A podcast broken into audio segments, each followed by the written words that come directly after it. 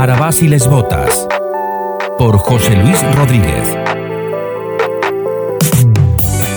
La simpatía es un bonito accesorio que no todos estamos dispuestos a lucir, a pesar de ser de las pocas cosas que quedan gratuitas y libres de impuestos. Estando de cara al público, tienes que aguantar muchas cosas, de las que te ríes cuando la experiencia acumulada tras años te muestra que el comportamiento de las personas es tan dispar como disparatado. Mi trabajo consiste en abordar a posibles clientes y las situaciones cómicas se repiten cada día. Desde la persona que intenta esquivarte con un recorte digno de futbolista de primera, de rape incluido, pasando por los que te levantan la mano como señal de stop, queriendo decir, ni me hables. Y llegando incluso a la siempre lamentable falta de educación con una persona que está haciendo su trabajo y tan solo te ha dicho buenos días.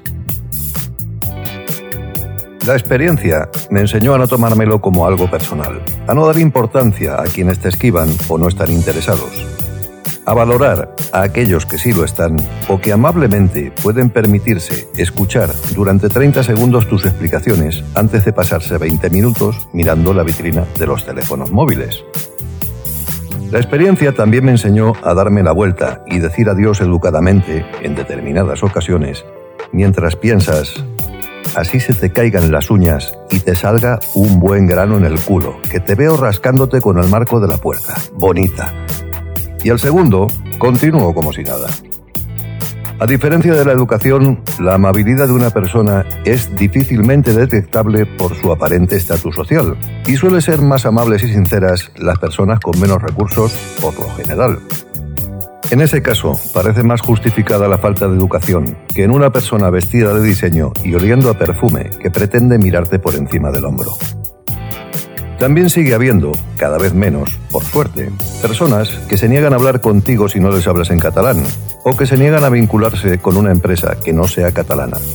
Corrijo, INDEPE.